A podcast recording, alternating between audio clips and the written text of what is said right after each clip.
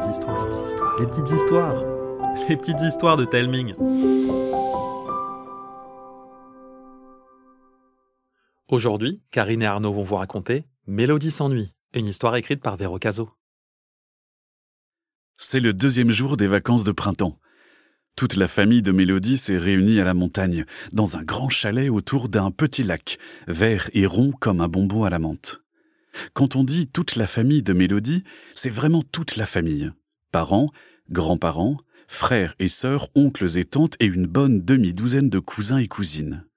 Tout ce petit monde est arrivé la veille, en train, en voiture, et même à moto, et a pris ses quartiers dans les chambres attribuées.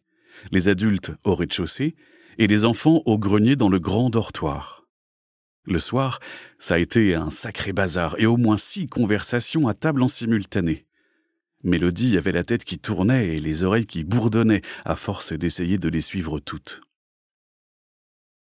Ce matin, Mélodie n'a aucune énergie.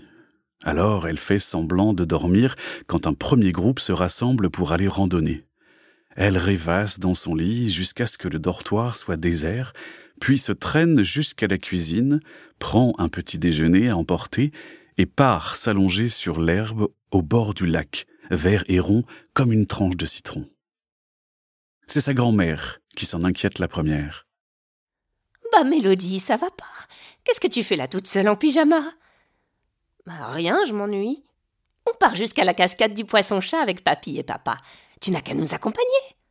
Non, merci, vous allez trop doucement avec papy.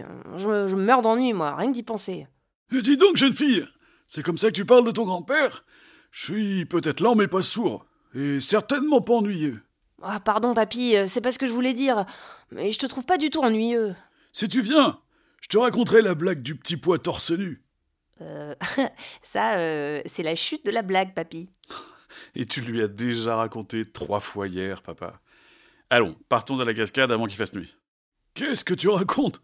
C'est encore le matin Mélodie et son père échangent un regard amusé. Alors on a peut-être encore une chance d'y arriver avant le dîner. Vous avez fini de vous moquer de moi Je ne suis pas lent, je, je prends juste mon temps. T'as bien raison, papy. Bonne balade, profitez bien. Mélodie se redresse sur ses coudes et regarde son père et ses grands-parents partir à tout petits pas vers l'horizon. C'est très, très ennuyeux de les voir s'éloigner aussi lentement, mais Mélodie se lance le défi de ne pas cligner des yeux tant qu'elle les verra. C'est un sacré défi, car le trio semble faire du surplace. Mélodie commence à sentir ses yeux picoter à force de ne plus bouger les paupières, mais elle tient bon, malgré l'éternité qui passe avant que les trois silhouettes ne disparaissent de son champ de vision. Elle lève ses jambes engourdies vers le ciel pour en faire disparaître les fourmis. Un avion passe au même moment et vole d'un orteil à l'autre, les reliant au passage d'un fin ruban blanc. Mélodie attend que le ruban s'évapore complètement avant de reposer ses pieds par terre. Ses deux oncles préférés déboulent à vélo, chargés de paniers vides sur le guidon et les porte-bagages. Tu viens au marché avec nous, Mélo? On s'arrêtera au café de la place pour manger une glace.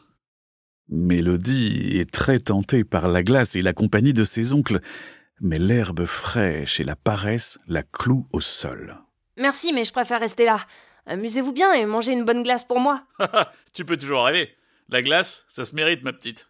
Seuls ceux qui ont pédalé auront le droit de se régaler. Mélodie hausse les épaules et regarde ses oncles s'éloigner en rigolant. Les coudes endoloris, elle s'allonge à nouveau sur le dos et regarde les nuages défiler et changer de forme à chaque seconde, comme s'ils avaient un rendez-vous très important et qu'ils ne savaient pas comment s'habiller. Elle se souvient que c'est samedi et que d'habitude, elle se change aussi plusieurs fois ce jour-là. D'abord, euh, n'importe comment, sans réfléchir au saut du lit, pour filer chez l'orthodontiste. Puis elle met son maillot de bain pour la piscine, se rhabille pour le déjeuner, se salit en jouant au foot avec les voisins, transpire au cours de batterie, et... Mélodie est épuisée rien que d'y penser. Un monstre à deux têtes lui fait soudain de l'ombre. Ce sont ses deux cousines jumelles si collées l'une à l'autre qu'elles semblent siamoises. On te cherchait partout. Qu'est-ce que tu fais là, toute seule? Rien, je m'ennuie. Tu viens voir les marmottes avec nous? T'es la meilleure pour les repérer. Et vous êtes les meilleurs pour les effrayer. On les voit très bien d'ici avec des jumelles. Bah, euh, quand même, euh, on a quand même notre mot à dire, hein. On préfère les voir de près. Alors tant pis pour toi. Mélodie regarde la silhouette à deux têtes et trois jambes s'éloigner en sautillant. Elle pourrait aller chercher sa paire de jumelles dans sa valise, mais à quoi bon se lever? En entendant les sifflements perçants au loin, elle devine qu'à l'approche de ses cousines, les marmottes sont toutes allées se planquer. Elle plonge son regard dans le lac, vert et rond comme un œil de cyclope géant, allongé sur l'herbe comme elle, et comme elle s'ennuyant. L'œil est calme en apparence, mais il bouillonne de vie à l'intérieur, un peu comme une marmite de sorcière. En s'y attardant un peu, Mélodie voit le ciel et l'eau se mélanger, les poissons voler dans les nuages et les libellules nager entre les cimes des bouleaux. Un ballon atterrit soudain sur le lac, vert et rond comme une cible. Plaf En plein dans le mille. Poissons, nuages et libellules volent en éclats, puis se brouillent quelques secondes avant que le lac ne retrouve son calme plat. Le plus hardi des cousins de Mélodie quitte ses baskets à la hâte et court récupérer le ballon dans l'eau froide. Il le lance à un grand garçon à casquette qui le renvoie d'un coup de tête à Mélodie qui regarde le ballon rouler jusqu'à ses pieds sans bouger.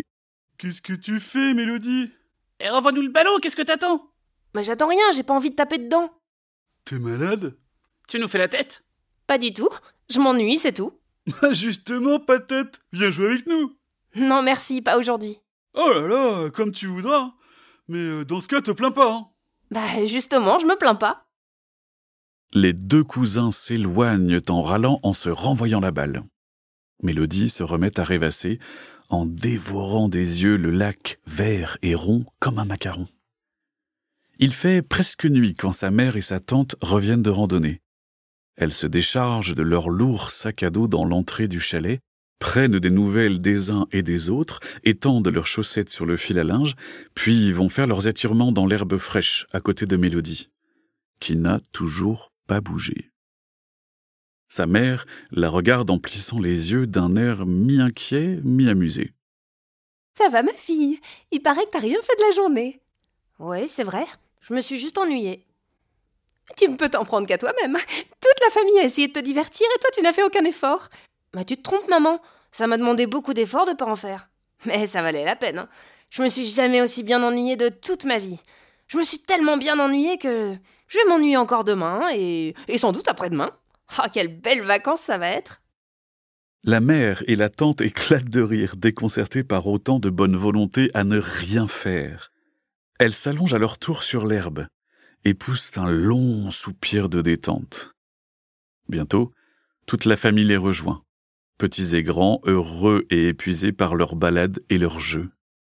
On raconte sa journée, on grignote avant le dîner, et puis on se tait un moment, et on s'extasie en regardant les étoiles scintiller sur le lac, rond et bleu nuit, comme les grands yeux de Mélodie.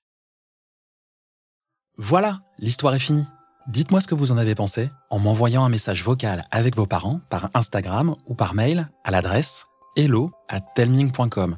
H-E-L-L-O T-A-L-E-M-I-N-G.com. Et si vous avez une idée d'histoire qui vous trotte dans la tête, n'hésitez pas à me la partager. Je vous embrasse et je vous dis à bientôt.